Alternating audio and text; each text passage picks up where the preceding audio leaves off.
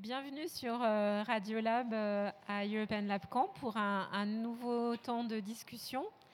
C'est un moment qu'on a rajouté assez tardivement dans la programmation. Donc, je me présente, moi je suis Anne-Caroline, euh, je dirige le pôle idée d'Artifarty et donc je programme avec Laurent et Brié une petite équipe les forums European Lab. on a ajouté tardivement cette discussion euh, tout simplement parce que j'ai eu le plaisir d'entendre euh, Gilles Gressani lors d'une journée d'études internationales qui était organisée à Lyon 3 par Mauro Carbone, qui est un philosophe euh, qui a déjà été accueilli à European Lab. Le thème de cette journée d'études était écran, transparence et populisme. Et Gilles Gressani, qui, mène actuellement un travail sur le mouvement 5, étoiles en Italie, et sur le style populiste de ce mouvement, avait fait une brillante intervention, à l'issue de laquelle je suis allée le voir pour lui dire Viens sur European Lab Camp, viens discuter avec nous. Euh, c'était il y a à peine trois semaines et Gilles a accepté euh, d'être présent avec nous. Euh, donc on a imaginé un temps et je me suis dit que c'était intéressant de le mettre en discussion avec Caterina Di Fazio, parce que Caterina est intervenue euh, hier à plusieurs reprises euh, dans le cadre de European Lab Camp. Euh, Caterina est actuellement en post-doc à l'université de Maastricht. elle est de nationalité italienne, mais elle ne cesse de courir l'Europe et même le monde. et elle a cofondé avec Étienne Balibar et Nadia, voilà, une euh, Agora Europe. C'est une initiative euh, euh, qui vise à ouvrir en fait un espace de discussion sur l'avenir de l'Europe. elle nous en parlera, elle, nous expliquera de quoi il s'agit. Et on a imaginé voilà, de leur proposer une discussion sur comment est-il possible d'ouvrir un espace de débat et même d'action à l'échelle transnationale, donc de porter un vrai projet de réflexion à la dimension du continent, de, sortir des cadres euh, de pensée nationaliste, des cadres de débat qui sont encore beaucoup, beaucoup euh, construits comme ça. Euh, on le vit encore régulièrement à chaque élection européenne. On a du mal à sortir des enjeux nationaux pour avoir une vraie vision, un vrai débat à l'échelle européenne. Donc c'est pour ça qu'on a intitulé ce temps Agir, penser à l'échelle européenne. Euh, et il me semble que Gilles, aussi bien que Katharina, euh, se démènent pour que de tels euh, espaces puissent exister. Et donc Gilles, je vais vous le présenter brièvement parce que je vous ai simplement dit que je l'avais trouvé brillant lors de son intervention. Mais Gilles est ingénieur de recherche du département humanisme numérique du Collège des Bernardins. Il est normalien, diplômé de l'Institut français de géopolitique. Il y a pas mal de choses. Hein. C'est de l'école des hautes études en sciences sociales.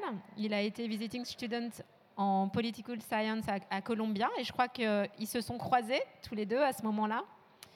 Et il préside actuellement le groupe d'études géopolitiques euh, et sa revue, une revue en ligne qui s'appelle Le Grand Continent, donc un, un vrai projet transnational dont il nous parlera. Euh, et, il a également dirigé euh, tout récemment une publication qui s'appelle Une certaine idée de l'Europe, qui réunit en fait euh, cinq contributions de, d'éminentes personnalités qu'on a rarement entendues sur la question de l'Europe, mais il leur a proposé simplement de, de faire une proposition de réflexion sur ce thème très ouvert. Alors, Patrick Boucheron, l'historien, Antonio Negri, Thomas Piketty, l'économiste, Myriam Revaud-Dallon et Elisabeth Roudinesco. Ces conférences ont eu lieu à l'ENS, je crois, à rue d'Ulm, à Paris. Et elles sont réunies maintenant depuis, depuis début mai dans ce livre paru euh, aux éditions Flammarion, que vous pourrez trouver à l'espace librairie euh, à l'entrée de H7. Et voilà, et, aussi qu'il est actuellement en train de travailler sur le thème du style populiste et notamment de. Parce que je crois que tu es italien. Voilà, il est italien par ailleurs.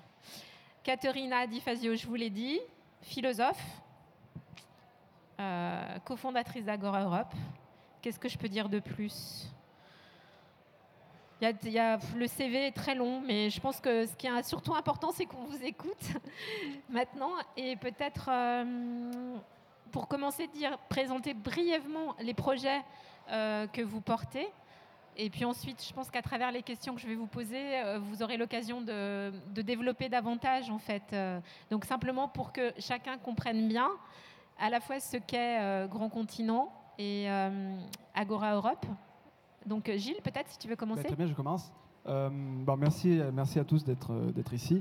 Donc l'idée de, fond du, groupe d'études géopolitiques, donc qui est ce projet de think tank que, j'ai lancé avec une série de copains il y a à peu près deux ans, c'était finalement assez simple, c'était d'approcher la question européenne en faisant le contraire de ce qui se faisait. Donc penser l'Europe sans passer par euh, les affaires européennes, sans passer par les disciplines qui sont normalement associées, sans passer par les personnes qui normalement euh, travaillent sur le, sur le sujet. Euh, d'un point de vue un peu rapide, pour présenter cela d'une façon imagée, nous avons d'emblée décidé de prendre un logo qui était un triangle rouge issu, pour les personnes qui ont un peu de connaissances graphistes parmi vous, de, de, la fameuse affiche de Siski de 19 pourquoi on a décidé de prendre du rouge et du triangle C'est parce qu'au fond, quand on regarde la plupart des choses qui se font aujourd'hui sur l'Europe, euh, ben, vous remarquerez tout de suite qu'il y a une esthétique euh, un peu de fin de l'histoire. C'est un peu le, blanc, le gris, le bleu, des formes un peu ondulées. Et en fait, je pense que euh, c'était c'est la représentation aussi d'une période où effectivement l'Europe allait de soi, où euh, l'union politique euh, était quelque chose qui était simplement géré par des experts, qui était un peu au-delà de, ce qu'il y a de politique euh, et de ce qu'il y a de problématique et de conflictuel dans la politique. Et au fond, ça paraît tout à fait évident que ce modèle-là et cette vision de l'Europe n'est pas suffisant aujourd'hui. Et donc on a décidé simplement de, prendre les choses par l'envers. Et, et, au fond, si vous voulez, la chose intéressante, c'est que ainsi faisant, il y a énormément de, choses qui, s'ouvrent, énormément de possibilités. Euh, Anne-Caroline a parlé de ce livre, qui, est, un livre qui a été très facile à faire. Euh, pour les personnes qui sont à peu près euh, au courant de comment fonctionne le marché universitaire ou même de l'édition, c'est remarquablement étrange parce que c'est toutes des personnalités très importantes. Mais au fond, la, chose paradoxale, c'est qu'aucune de ces grands intellectuels n'avait jamais été vraiment consultée pour, euh, euh, pour qu'ils investissent le, débat européen. Et c'est un peu ça le paradoxe. Au fond, aujourd'hui, quand on fait de la philosophie européenne, on sait tout de suite qu'il faut passer par Habermas, et c'est très bien, ce qu'il fait Habermas par Ferry, c'est très important, c'est des travaux de fond. Mais c'est comme si la question européenne n'était pas une question beaucoup plus, euh, plus large et beaucoup plus étendue que ça. Et au fond, je pense que c'est un peu ça la question euh, qu'on débattra, je pense, pendant cette, euh, cette petite heure. C'est au fond, comment faire aujourd'hui pour comprendre que pour passer à l'échelle européenne, il faut quelque part aussi euh, dévier, diverger, ne, pas forcément affronter la question européenne en passant par Bruxelles ou en passant par les, chemins déjà battus ou pour cette, logique un peu de fin de l'histoire. Pourquoi pas utiliser de nouvelles matières, de nouvelles disciplines et surtout essayer de comprendre que c'est vraiment l'absence de conceptualisation, euh, l'absence de, considération, de, euh, même intellectuelle ou artistique, de l'objet européen qui rend l'Europe incompréhensible. Je, développe ça dans une minute, de toute façon, on a le temps de. on, peut y revenir, mais je, pense qu'il y, a une. Moi, j'utilise toujours cet, exemple que je pense qu'il est, assez fort. C'est au fond, quand on parle aujourd'hui d'Europe, euh, on pense à des directives, on pense à un travail très technique. Et au fond, c'est à peu près normal que ça intéresse si peu de personnes. C'est euh, normal que, je pense, pas tout le monde sache ce que c'est le Spitzenkandidat, parce que c'est normal. Très peu de Français, je pense, sont au courant précisément de comment on nomme le Premier ministre en France. Et c'est à peu près normal que ça soit comme ça. le politique ne doit pas être une chose qui doit être suivie par tout le monde de la même façon. Et au fond, aujourd'hui, ce qu'on appelle l'Europe aux affaires européennes, c'est un peu une métaphore un peu, un peu polémique, mais c'est un peu comme si c'était le Conseil d'État. Euh, combien de personnes ici euh, lisent euh, tous les jours qu'est-ce qui se passe au Conseil d'État? Il y a des choses qui sont importantes et c'est important de, s'en intéresser, c'est important qu'il y ait des experts qui, travaillent ce sujet, mais c'est beaucoup plus large. Et en même temps, si on n'a pas les concepts pour parler de ce qui se passe en politique, et donc pour ouvrir la question politique au débat, on n'arrive pas non plus à affronter les, questions politiques. et c'est précisément ça le rôle, je pense, de la philosophie politique, de l'histoire, de l'art, c'est de créer des métaphores, de créer des exemples, des concepts qui permettent d'aller plus vite, de ne pas avoir à chaque fois à saisir la question dans toute son expertise la complexité. Et c'est un peu ce qu'on essaye de faire avec le Grand Continent et ce qu'on essaye de faire avec le groupe d'études géopolitiques, mais on aura l'occasion d'y revenir. Katharina, tu nous expliques brièvement ce qu'est Agora Europe. Alors, on a eu la chance d'accueillir euh, une séquence d'Agora Europe hier à Hôtel 71, euh, qui s'appelait Le jour d'après, comme, euh, comme l'ensemble de ce European Lab Camp, auquel participaient cinq ou six intervenants. Et c'était passionnant. Mais je te laisse présenter Agora Europe. Merci. Et d'ailleurs, notre collaboration, ça commence déjà bon, à Delphes et ensuite à Paris, on a fait déjà avec Alexandra Juclar, en fait, qui est là. Qui est là euh, une première Agora Europe euh, avec vous à Paris euh, Alors la seule chose en fait, je crois de, de, mon CV qui est assez important, c'est que j'ai fait mon doctorat ici, en fait à Paris, hein, à la Sorbonne, et après euh, je fais trois ans de visiting scholar, comme on l'appelle, à Columbia University. Et c'est là-bas que j'ai rencontré Étienne Balibar, qui d'ailleurs est professeur là-bas au département de français, et Nadia Orbinati, qui est professeur de sciences politiques. Alors l'idée, en fait, on a commencé par, euh, par ma thèse, finalement, c'était une thèse sur l'espace politique européen. Qu'est-ce que c'est l'espace politique? En fait, qu'est-ce que c'est l'espace politique Premièrement, comment on peut l'entendre en tant qu'espace? Et qu'est-ce que c'est? Ça veut dire de penser euh, à l'espace politique au niveau, à l'échelle européenne. Et, et, la première fois qu'on a fait un agora, c'était à la Sorbonne. Il y a en fait, on continue cette collaboration depuis un an. Oui, et depuis ce moment-là, donc depuis le 25 mai, on en a fait 26 euh, avec la 26e, c'était hier ici au European Lab, donc c'était beaucoup. Et les deux idées principales, c'était de ne pas être rattaché à une université particulière, et la deuxième, c'était de ne pas être rattaché à un lieu particulier, donc une ville euh, ou euh, plutôt un pays. Donc on a commencé à Paris, on a continué à Columbia, à New York. Donc on a, en fait, on a euh, traversé même les frontières européennes. Et après, on a continué à Prague, à Bologne, à Rome, de nouveau à Paris, ici avec vous à Lyon, etc. Et je dois dire par contre, en fait, l'idée c'était vraiment de créer des débats transnationaux avec des professeurs, des chercheurs, les citoyens bien entendu, mais aussi et surtout euh, de politiciens en fait, et de membres du Parlement européen et des membres des parlements nationaux euh, pour essayer de euh, fill the gap, comme on dit en anglais, remplir le vide en fait qu'il y a entre les citoyens et les institutions européennes et notre représentant finalement. Celle-ci était l'idée. Et la deuxième idée, c'était de créer une sorte d'agora itinérante, sans être rattaché ou lié à aucun lieu en Europe, pour développer une citoyenneté européenne. Je dois dire, en fait, c'est une pensée un peu négative. Les deux, euh, les deux idées dont on est parti, ne pas être attaché à l'université, ne pas être lié à un lieu spécifique, je pense qu'on était, on nous a aussi bloqués, en fait.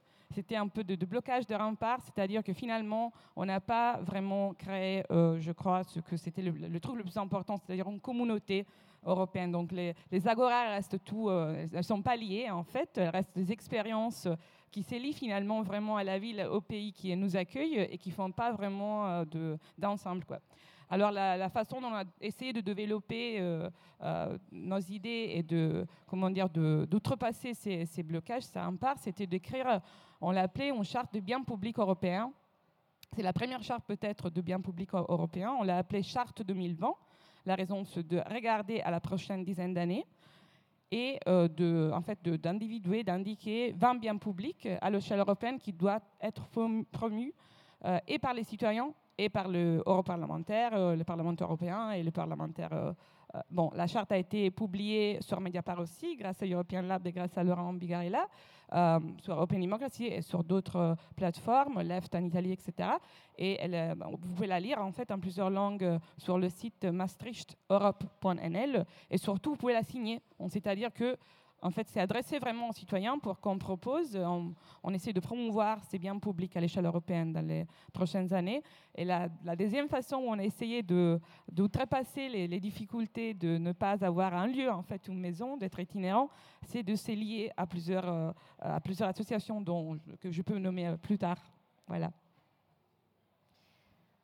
Je vais, peut-être maintenant démarrer par une question en lien avec euh, les élections européennes et toute la campagne où, qui n'a pas été si, si, si voilà, on n'a finalement pas tellement parlé d'Europe ou pas tant que ça, mais euh, en même temps, peut-être que pour la première fois, on a eu la sensation que, qu'il y avait quand même un débat qui dépassait un peu le, les, les, cadres nationaux et qu'on arrivait vraiment à, parler d'Europe. Alors, est-ce que c'est est-ce que c'est le clivage entre, entre populistes et progressistes qui a permis ou pas de, structurer ce débat à l'échelle transnationale, parce qu'on l'a retrouvé en fait partout en Europe. Euh, comment vous avez perçu, vous, cette campagne? Est-ce que vous avez cette sensation aussi qu'il y a quand même eu à plusieurs reprises euh, un débat qui se passe vraiment à l'échelle transnationale et qui dépasse les cadres euh, nationaux Oui, oui. En fait, ouais, ok, ça marche. Oui et non. donc, je me rappelle en fait quand il y a eu le petit incident avec l'ambassadeur français en Italie on s'est dit, il y avait même un article de Lorenzo Marsili, qui d'ailleurs a été invité à plusieurs reprises au European Lab, qui disait, européen, il y a un conflit qui n'est plus entre deux pays, mais c'est un conflit à l'échelle européenne en fait. Et je pense qu'en fait, le paradoxe, si vous voulez, de ces élections et de ces temps, c'était d'avoir une sorte de discours, de narrative européenne, mais en fait anti-européiste, on dit en italien, anti-européenne, d'une ligue, la Ligue des nationalistes, de, de souverainistes, comme on les appelle, qui finalement ont d'une certaine manière dépassé le niveau national et ils ont commencé à faire un discours, à créer une narrative euh, vraiment à l'échelle européenne. Et, en fait, notre réponse, je crois, c'était assez faible. Donc, euh, ma réponse est oui. Mais je crois que finalement, le fait qu'on a dépassé les frontières nationales pour parler de l'Europe, c'était plutôt une sorte de, réponse, ou même c'était un acte agi par euh, les nationalistes, par cette ligue qui après n'a pas euh, gagné si tant comme on pensait. mais bon, ça a commencé par ça, par les nationalistes, et nous, on a essayé de donner une réponse.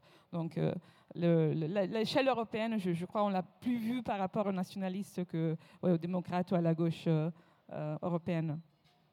C'était particulièrement euh, remarquable. Effectivement, le, fameux meeting du Duomo avec Salvini, Marine Le Pen et Wilders, et, etc., qui, était vraiment un moment de, représentation de cette unité en train de se faire, dont on ne comprend pas très bien encore aujourd'hui quelle pourrait être la vraie configuration politique.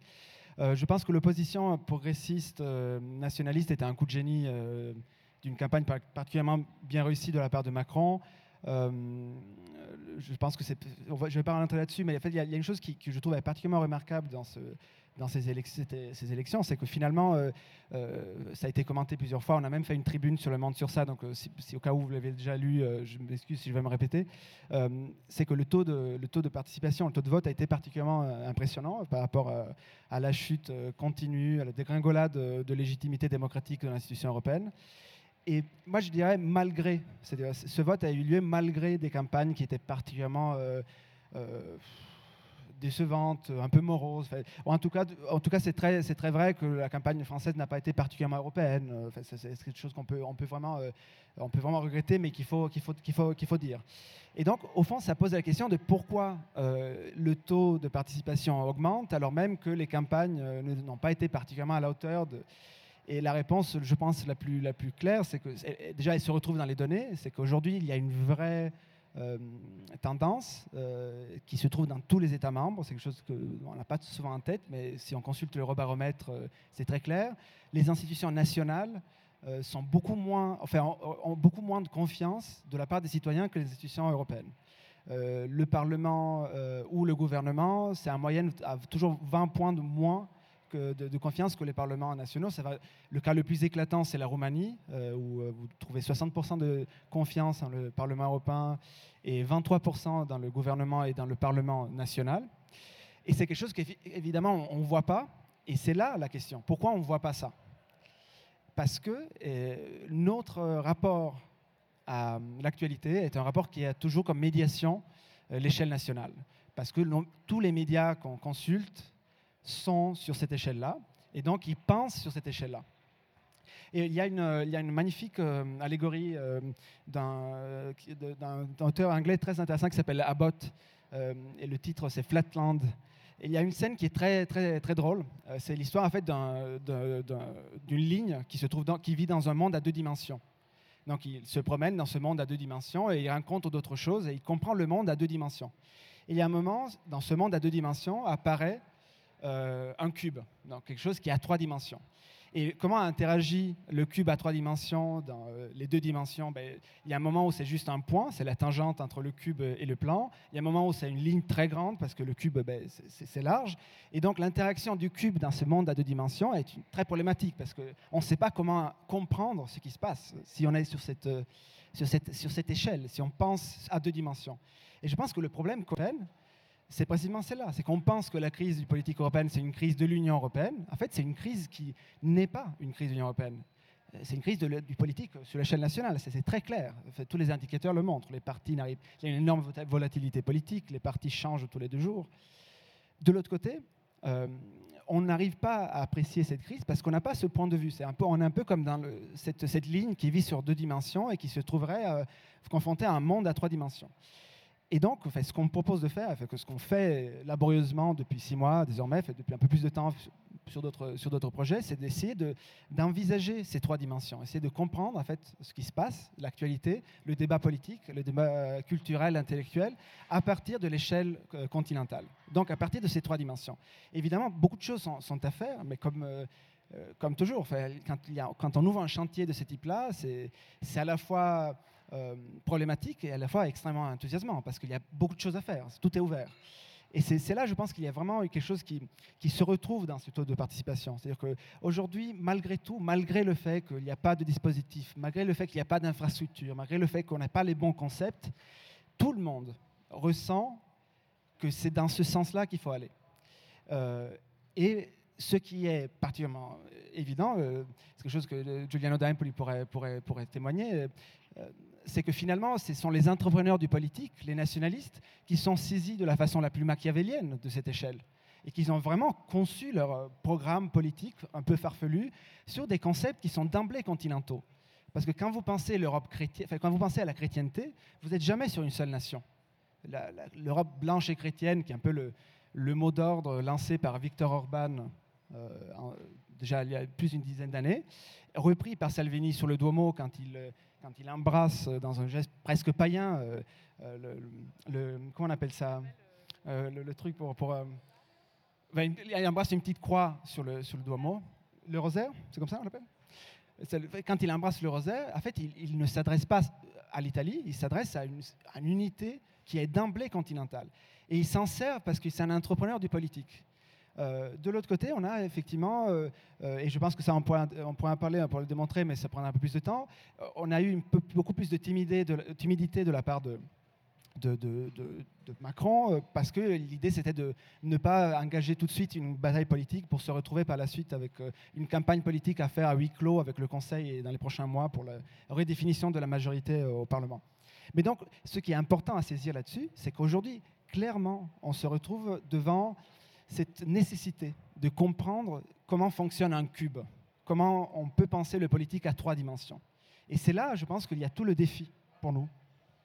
Moi, je voulais juste peut-être ajouter quelque chose de, plus terre à terre comme, euh, comme proposition, mais il me semble que ce qui peut contribuer aussi à une vraie prise de conscience que l'échelle transnationale est, est, plus que nécessaire, c'est toutes les urgences qui nous tombent sur le coin du nez, urgence climatique, euh, crise migratoire, euh, euh, même la question des terrorismes. Voilà, c'est qu'il n'y a évidemment pas de solution à l'échelle nationale et que ça doit évidemment être pensé à, l'échelle transnationale.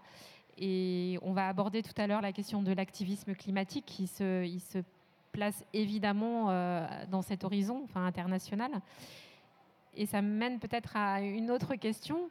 Euh, quand on parle d'Europe, en fait, euh, de quelle Europe s'agit-il? Est-ce que c'est l'Europe des 27 ou 28 Est-ce que c'est l'Europe de Bruxelles? Est-ce que c'est une Europe, euh, c'est l'Europe des, mouvements, des migrations telle qu'elle s'est construite au fil des siècles? Est-ce que c'est une Europe aussi qui, qui, est tournée vers la Méditerranée? Qui, Nous, on accueille régulièrement dans nos forums européens des Turcs, euh, des gens du monde arabe. Euh, on, regarde aussi beaucoup, on essaye du côté de, l'Afrique pour sortir aussi de l'étau entre les États-Unis et, la Chine. Enfin voilà. Qu'est-ce que le grand continent Peut-être que c'est bien au-delà que le vieux continent. qu'est-ce que, comment vous définissez Enfin, qu'est-ce que vous mettez derrière ce mot Europe et l'un et l'autre? Trouve remarquable sur. euh, c'est vraiment la question. Et ce qui est assez remarquable, c'est qu'il y a. On a un débat sur ce sujet qui a un retard de 50 ans. Euh, si, on regarde le- le- les avancées dans le débat, etc., euh, fondamentalement, aujourd'hui, on se réduit à poser des questions en termes de civilisation. On revient vraiment à un débat qui, est- est- a 50 ans. Pourquoi? C'est simplement parce que, encore une fois, euh, les grands intellectuels, les grands artistes, les personnes qui nous permettent de faire sens du monde, qui nous permettent de, euh, de, parler du monde avec des mots euh, qui sont adaptés à ce qui se passe, n'ont pas investi ce sujet. Et moi, ce que j'ai trouvé assez remarquable, dans, là je vais faire euh, un peu de promo pour le livre, mais ce que j'ai trouvé remarquable dans ce livre qui invente juste derrière, euh, c'est que, euh, au fond, on a cinq perspectives cinq disciplines qui sont très hétérogènes, euh, de personnes qui ont plus ou moins travaillé sur le sujet. Piketty, évidemment, il a travaillé beaucoup plus que, par exemple, Myriam Vaudalon, qui n'avait s'était jamais frotté au problème. Mais au fond, émerge une ligne de tendance euh, générale et qui est de, dire, d'un côté, l'Union européenne euh, n'est pas une union politique et elle est loin d'être achevée. Donc c'est un constat euh, négatif, pessimiste. Et de l'autre côté, l'Europe est clairement faite dans les villes. Et je pense que ça, c'est aussi un problème qui, est posé par, le- fait que la petite communauté qui se réunit autour de cette conversation. Parce qu'au fond, je pense qu'on vient tous des villes. En fait, on est tous des habitants de centre. Et c'est très évident qu'aujourd'hui, l'Europe, dans les villes, va de soi. Vous avez clairement une majorité de personnes qui, dans les capitales, sont pour ça. Le, vote du Brexit montre ça d'une façon euh, plastique et magnifique. Et la question qui se pose aujourd'hui, c'est qu'est-ce qui se passe quand euh, l'Europe des villes, qui n'est pas forcément, qui n'a pas vraiment d'institution, alors même que les villes sont un acteur important, euh, qu'il suffise de comprendre le rôle qu'a joué euh, la C40, euh, donc l'Union des villes internationales pour la, pour la, la COP 21. euh, C'était un des acteurs essentiels pour, euh, pour que- pour qu'on arrive à un accord. Donc les villes, la ville est aujourd'hui un acteur majeur, un acteur euh, euh, essentiel par sa capacité de concentrer le capital, de- d'agir. Mais de l'autre côté, donc on se retrouve avec cette, construction d'une Europe de ville qui est spontanée, qui va presque de soi. Et de l'autre côté, on se trouve avec une tendance de faire une Europe des nations. Et c'est là, je pense qu'il y a aujourd'hui une vraie, euh, opposition politique. Euh, et c'est là aussi qu'on manque de concepts adaptés.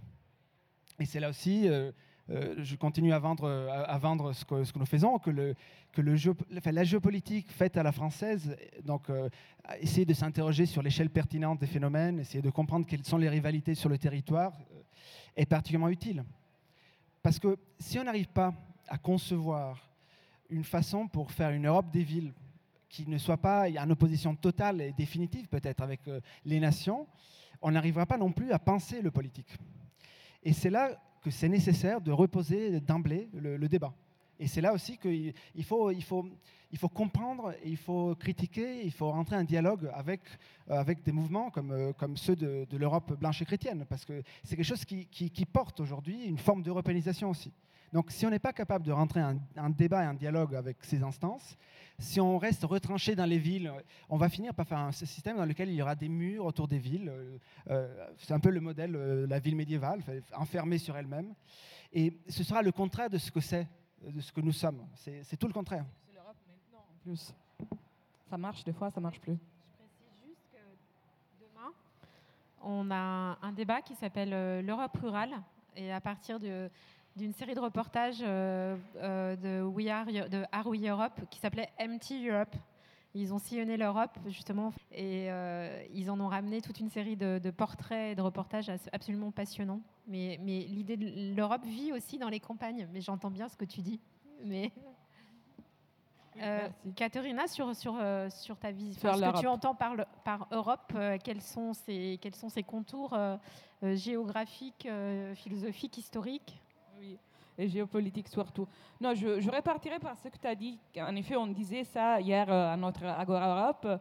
On, face, en fait, on fait face en ces moments à trois crises. Donc la crise migratoire, bon après si c'est une crise ou pas, ça serait à établir.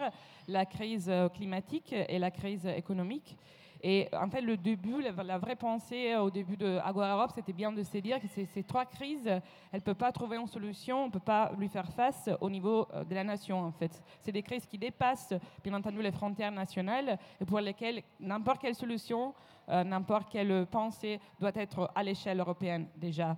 Et ça, c'est la première, euh, la première chose. La deuxième, c'est que même avec les deux euh, choses dont on a plus entendu parler dans cette dernière année, donc le Brexit et l'immigration, c'est déjà quelque chose qui, normalement, nous pose déjà à une échelle européenne. Le Brexit, c'est bien un, débat sur l'Europe, finalement. L'immigration, c'est toujours un débat sur l'Europe. Ce n'est pas un, débat qui advient finalement en Italie ou en Grèce ou en Espagne. Aussi, oui, il advient en Espagne, en Grèce, en Italie, parce qu'ils sont, ils sont les pays les plus touchés. Mais finalement, ça dépasse ça. Et c'est toujours euh, un discours, comme le rappelait Gilles, d'un Europe politique qui n'existe pas ou n'existe pas suffisamment. Donc je dirais, euh, même pour répondre à la première question que tu as posée, qu'effectivement, c'était les premières élections européennes où vraiment on avait comme deux blocs, le bloc pour l'Europe et le bloc, si vous voulez, contre l'Europe, ou contre, en fait, pour... Euh, pour réaliser une Europe qui est de fait une fortress Europe. Et voilà. Et euh, par rapport aux villes, en fait, à repenser l'espace politique européen, euh, je pense, euh, par rapport à la charte qu'on a écrite, que ce qui manque vraiment, c'est une pensée du municipalisme. C'est vrai qu'on pourrait repenser l'espace politique européen à partir des villes, à partir de, oui, d'un ensemble de, de, villes, de, des liens entre les villes je pense que ça, c'est très important. Euh, je pense aussi que effectivement, c'est à partir des expériences de municipalisme qu'on arrive, c'est comme on se lance dans le global à partir du local. Euh, par contre, les expériences les plus belles qu'on a vues, par exemple en Italie, à Riace, euh, dont, en expérience, on a beaucoup entendu parler, l'expérience de Riace et de Mimo Lucano. Euh, c'est des expériences énormes d'intégration, d'inclusion des migrants, etc. Mais on voit quand même que la Ligue du Nord est le premier parti élu et à Lampedusa et à Riace. Donc, il faut quand même se poser la question de comment on intègre, on inclut, on pense à une échelle européenne, on pense euh, aux migrations, à la diversité, à l'inclusion, etc. Et on le fait à partir de la ville, mais sans que les gens finalement se sentent, bon, sans que la peur devienne comme toujours, la première émotion de l'espace politique européen. Je me rappelle, la Colombie, on disait, euh, pour la droite, le, phénomène de la peur, l'émotion de la peur, c'est vraiment ce qui caractérise l'espace politique européen. Et pour nous, c'est quoi? On n'a pas une, dimension émotive qui nous rattache à l'Europe. Et on peut parler de ça plus tard, mais la, troisième chose la plus importante, je pense, par rapport à, la définition du nouvel espace politique européen, qui d'ailleurs, oui, vient de se former avec ces élections, etc. Alberto Alemano l'a rappelé, il vient de le rappeler dans un article, c'est que dès qu'on pense que finalement le, le principe principal, on dirait, de, euh, la construction, de, l'établissement de l'espace public euh, européen, c'est la liberté de mouvement, on se jette dans ces contradictions pour lesquelles, si on défend la liberté de mouvement à l'intérieur de l'espace Schengen, donc à l'intérieur de l'Europe, euh, on, continue avec ce procès d'externalisation des frontières européennes qui fait de sorte que, encore, l'Europe devient une, oui, fortress Europe et qu'on ne fait pas face à ce que c'est l'espace au-delà de la Méditerranée et qui est toujours en lien avec nous. J'hésite à proposer une autre question, mais parce que si jamais il y a des personnes qui veulent euh, poser des questions, n'hésitez pas à lever le doigt. Et puis on a essayé aussi de, voir avec vous, c'est euh, comment quand on essaye vraiment d'avoir, euh, d'être à l'échelle transnationale, euh, il se pose la question quand on, anime un média ou quand on ouvre un espace de débat, elle se pose aussi pour nous à, European Lab du point de vue, parce qu'on parle jamais que d'un endroit, voilà, qui est celui, là nous sommes à Lyon, quand on nous concevons les European Lab, on, les imagine en fait euh, depuis ici, alors en connexion avec euh, beaucoup de gens autant que possible. Et puis quand on va imaginer des forums ailleurs, on l'a fait par exemple l'année dernière euh, en Grèce, ça peut être extrêmement douloureux en fait, parce qu'on arrive avec notre vision, avec porteur aussi d'une histoire. en plus on est français, donc on se sent un peu, un peu comment dire, ouais, on sent on sent les, fondateurs de l'Europe, en fait. Donc, on a un peu de mal à la remettre en cause. Et on arrive dans un pays où, qui vient de passer dix ans euh, euh, sous le coup de, voilà, de, de, vraies difficultés euh, d'austérité imposées notamment par la Troïka européenne. et, donc, il y a une vraie remise en cause du cadre européen. Et, voilà, et, donc, c'est des ajustements, c'est des difficultés. Mais euh, comment, on, comment vous faites, vous, euh, pour avoir euh, un point de vue plus polyphonique, plus pluriel, pour en sorte que dans cette vision transnationale, en fait, on entende des voix, des expériences euh, des points de vue euh, extrêmement variés, parce que forcément, en Europe, on, voilà, c'est difficile de parler unanimement comme ça. Euh, par exemple, pour un média, comment vous êtes organisé, vos comités de rédaction, vos comités éditoriaux, vos,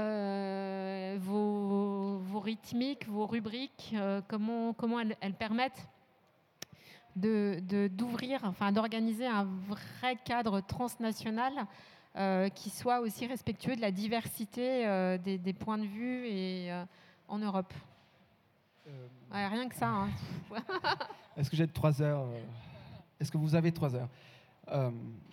Je pense que, alors, pour affronter cette question d'une façon synthétique, l'idéal c'est de prendre un cas concret. et, mais je vais faire quand même une prémisse. Je, dois, quand même dire un mot liminaire. Euh, au fond, euh, nous, on n'a pas la prétention de penser qu'on est un média. Euh, on est vraiment beaucoup plus. en fait, le groupe d'études géopolitiques, c'est un, un, projet think tank un peu à l'américaine. Donc, en gros, on met ensemble le domaine qui travaille sur le pouvoir, donc ça va de l'entreprise jusqu'à la politique. L'axe qui s'occupe du savoir scientifique, donc ça va de think tank jusqu'à l'université et l'axe qui s'occupe du débat euh, public, de la circulation du savoir. Donc, euh, pour faire vraiment un schéma euh, bien français en trois parties, c'est savoir, pouvoir, circulation du savoir. Et au fond, ce qu'on fait la plupart du temps, c'est des choses qui, sont à destination de 35 personnes maximum. donc, elles sont, sont très sectorielles, elles travaillent vraiment dans un domaine qui n'est pas en soi intéressant. À partir de là, on fait une autre chose qui s'appelle le Grand Continent, qui est la revue du groupe d'études géopolitiques, qui ne fait que des choses qu'on pense, qu'on espère, pourraient intéresser plus de 35 personnes. Euh, donc ça va de... les papiers qui ont le mieux marché, c'était à peu près 45 000 clics, jusqu'à des choses qui sont beaucoup plus normales, 2000, euh, un truc comme ça. Et quand on fait ce travail euh, de publication, d'éditorialisation de la, recherche, en fait, on fait toujours un, effort de, de, En fait, on essaye de, de faire en sorte qu'il n'y ait pas trop de barrières d'accès. C'est-à-dire que, euh, évidemment, on, est, pas, on reste quand même plutôt euh, inaccessible. Ce n'est pas, pas, euh, pas un média qu'on trouve dans les, pas une revue qu'on trouve dans le métro. Mais on essaie de faire en sorte qu'il n'y ait pas trop d'obstacles. Si on n'est pas spécialiste du nucléaire, on pourra quand même lire nos, papiers sur la géopolitique de l'énergie. Donc, c'est déjà un effort d'ouverture à un public généraliste. Et quand on fait cet effort, et c'est c'est beaucoup plus facile de se rattacher à des questions qui sont actuelles. Et quel est le problème de fond? C'est que l'actualité, le rythme de l'actualité est toujours dicté par des soucis et des questions nationales. Euh, elle reste entièrement hégémonisée par un rythme et un intérêt, un point de vue national. Et c'est là qu'il y a une vraie difficulté, parce que comment on va faire pour faire en sorte que euh, nos papiers soient accessibles à beaucoup de personnes sans qu'ils soient simplement conçus pour le marché éditorial français? Et c'est là, et là que c'est essentiel d'être euh, déjà de ne pas être que des Français autour de la table. Moi, j'ai l'avantage d'être italien. Enfin, l'avantage seulement euh, sur ce, sur ce point-là. Hein. Euh, mais il y a beaucoup d'autres personnes. Enfin, les gens qui travaillent vraiment au jour le jour sur le, sur le grand continent sont des. On, a à peu près 17 nationalités. Pour être vraiment franc avec vous, on a à peu près une dizaine de nationalités. Donc il y a déjà tout de suite ce, premier, ce premier jeu, ce premier jeu de différence. Et par la suite, il y a une autre chose, c'est qu'en fait, il faut vraiment euh, se dire qu'il y a des choses qui sont intéressantes, même si euh, elles ne sont pas encore médiatisées. En fait, il faut faire cet effort de ouverture. Encore une fois, c'est un, peu, cette idée du cube.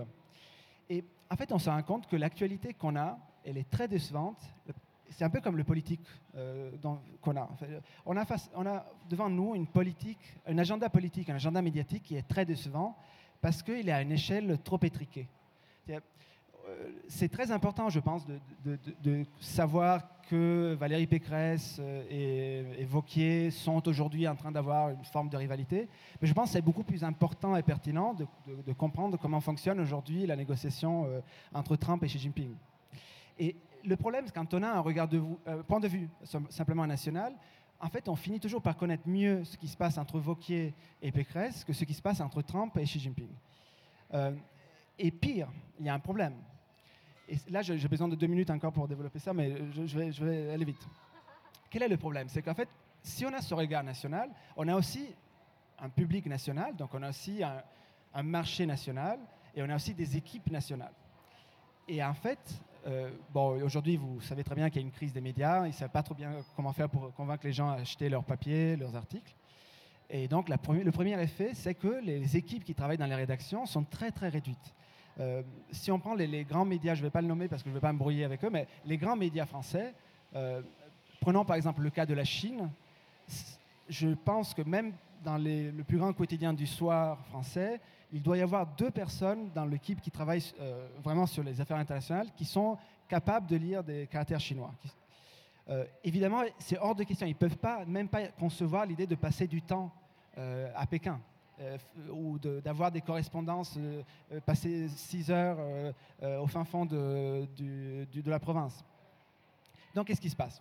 Ben, C'est très simple. Il y a un rythme, une cadence de production très, très ample. Euh, on demande que quand même les papiers sur la, guerre commerciale sortent. On n'a pas un accès aux sources directes. Qu'est-ce qu'on fait? On traduit. Donc, la plupart du temps, on copie.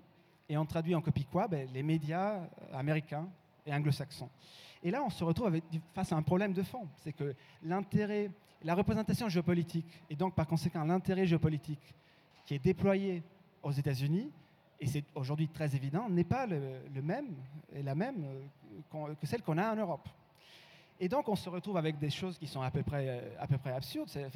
On commence à avoir des débats sur la nouvelle guerre froide euh, en Europe, alors que c'est évidemment un concept qui est utile, euh, a été conçu par des think tanks américains, et c'est utile pour les États-Unis d'Amérique, mais ça n'a aucun sens euh, pour l'Europe. Et au fond, je pense que vraiment c'est pour cette raison-là qu'on a aujourd'hui un déficit stratégique profond, une incapacité vraiment à se projeter dans l'avenir, à concevoir le politique c'est parce qu'on manque en fait simplement des ressources et du, prisme qui nous permet de lire les phénomènes politiques. Et donc on a toujours cette impression, je ne sais pas si, moi c'est, au fond le, grand continent et le groupe d'études géopolitiques viennent aussi du fait que moi, comme j'imagine beaucoup de personnes autour de, moi, le matin je ne sais pas quoi lire. Euh, qu'est-ce qui est important stratégiquement pour l'Europe? Je ne sais pas quoi lire.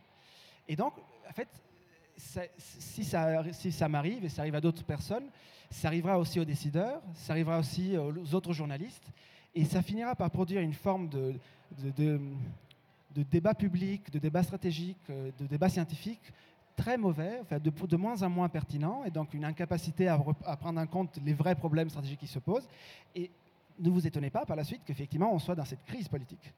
Donc ce qu'on essaie de faire, c'est au, fond de reprendre euh, cette question de comment faire pour euh, avoir du matériel de qualité en essayant de répondre aussi à la crise des médias. Et pour ça, en fait, ce qu'on fait, c'est on prend des chercheurs. Parce qu'il y a un avantage qu'on a encore en Europe, c'est qu'ils euh, ne sont pas très bien payés, euh, mais il y en a pas mal. Ils ont de, la plupart du temps des très bonnes compétences. Ils sont plutôt tristes de ne pas être plus utilisés par les, par les médias, par les politiciens, etc. J'ai eu peur que tu dises qu'ils étaient plutôt tristes. Non, ils sont tristes de ne pas être utilisés. Non, non, ils sont tristes de ne pas être utilisés. Euh, et, donc, ben, par exemple, le, grand continent, donc on est, quand même assez petit. On fait 250 pages par, euh, semaine, euh, une partie en six langues, on a pas mal de visites, mais on est petit. En fait, on a plus de personnes qui suivent l'actualité chinoise que les plus grands quotidiens européens. Et d'une façon directe, parce qu'ils sont à Pékin. Enfin, une de nos newsletters, d'ailleurs, est en chinois. Euh, et ça, en fait, je pense, c'est à la fois... Moi, j'interprète le, cette initiative comme à la fois le symptôme, à la fois peut-être aussi la solution d'un problème. C'est-à-dire que le fait qu'on soit dans une meilleure situation qu'un grand média, ça montre qu'il y a un vrai problème. Et en même temps, peut-être c'est en impliquant plus la recherche dans le débat public qu'on pourra aussi parvenir à résoudre cette crise profonde de vision stratégique qu'on a aujourd'hui. Katharina, sur la, comment on fait émerger une, un point de vue un peu polyphonique, pluriel sur l'Europe. Et puis, n'hésitez pas à lever la main si vous avez une question. Hein. Ah, oui. super. Génial. Si vous voulez poser la question même à moi, ça va. Hein. Ouais, bon.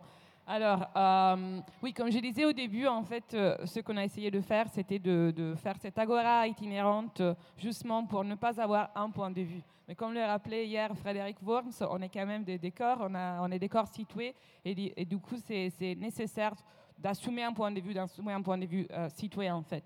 Donc on a essayé d'aller euh, au-delà des frontières euh, et peut-être on, a réussi. En fait, je vous pose de nouveaux deux exemples pratiques comme Gilles l'a fait. Le, le, premier, c'est qu'on a effectivement créé un réseau d'associations partout en Europe, au-delà de l'Europe. Je vous dis les noms, je tiens à dire les noms. Bien entendu, European Lab qui est basé ici à Lyon, mais même European Alternatives qui est basé à Paris, à Rome et à Londres, The Good Lobby qui est d'ailleurs euh, en train de faire euh, un laboratoire euh, qui est basé à Bilbao et à Rome. nous, bon, Agora Europe sera basé à Andai.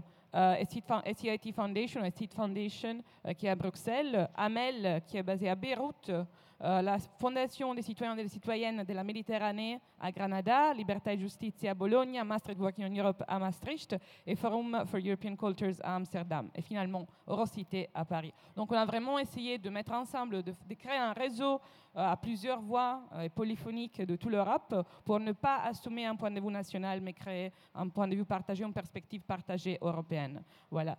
Et ça, c'est le premier, le premier cas. La deuxième chose, je vous disais, c'est la charte 2020.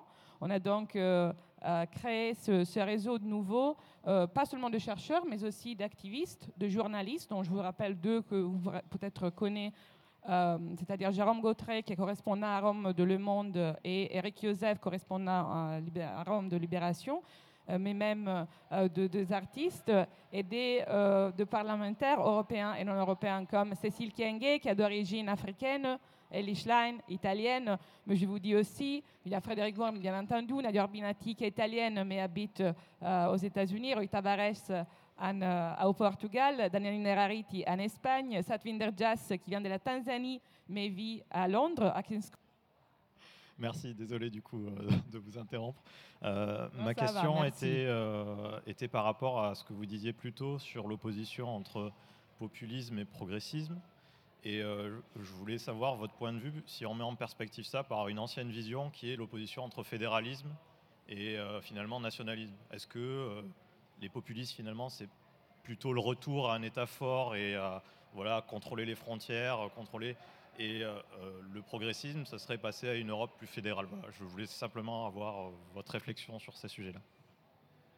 C'est très intéressant. Je n'avais jamais pensé à ces, termes-là. Effectivement, c'est pas mal. Moi, j'ai une. Euh, en fait, on est en train d'écrire un livre euh, qui devrait sortir en septembre sur le, populisme.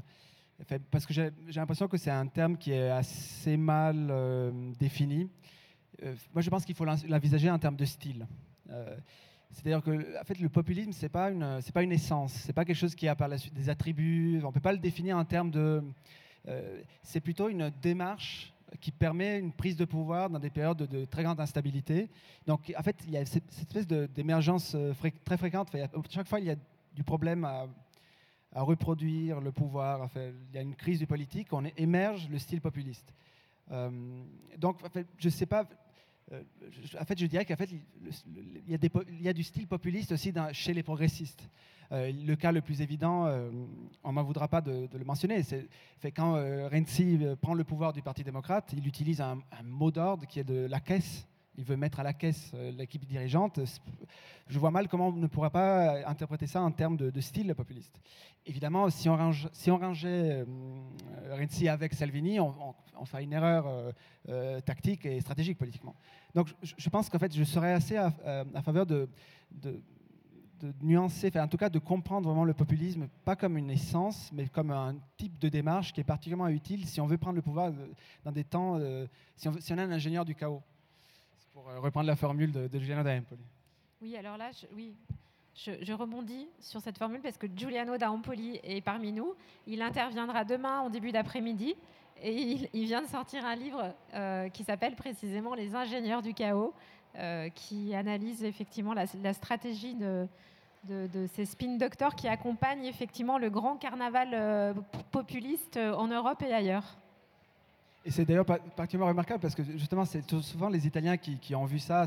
le premier livre, vraiment, le manuel d'entrepreneur du politique, c'est Le Prince de Machiavel. Vous voyez, et c'est vraiment comment on va faire pour euh, assez rapidement prendre le pouvoir, comment on va faire pour le garder, etc.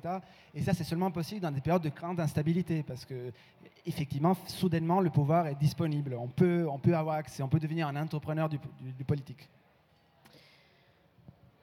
En fait, on arrive au bout de notre, euh, du temps qui nous est imparti. Et puis comme on est dans une configuration quand même euh, assez ouverte, je propose qu'on poursuive les échanges euh, très librement dans ce foot court. Donc si vous voulez continuer à discuter avec Katharina ou Gilles, n'hésitez pas. Je pense qu'ils sont là pour un petit moment encore. Oui, tout à fait. Et puis, on a un autre débat qui démarre maintenant. Ça se passe à H7 dans l'espace qu'on a aménagé, la scène qu'on a aménagée en débat sur le thème euh, de, l'activisme, les nouveaux activismes pour la justice climatique avec euh, des mouvements euh, internationaux comme Grip Deep Resistance, Extension Rebellion, la Marche internationale pour le climat, Marie Toussaint qui vient d'être élue députée européenne sur la liste Europe Écologie Les Verts en France. Et puis Guillaume Faburel, qui est géographe politiste euh, à Lyon 2, euh, université ici, euh, et qui, a pour, qui prend pour objet d'étude, sujet d'étude, les formes d'activisme aujourd'hui. Donc voilà, ça se passe à H7 maintenant. Pour poursuivre les discussions.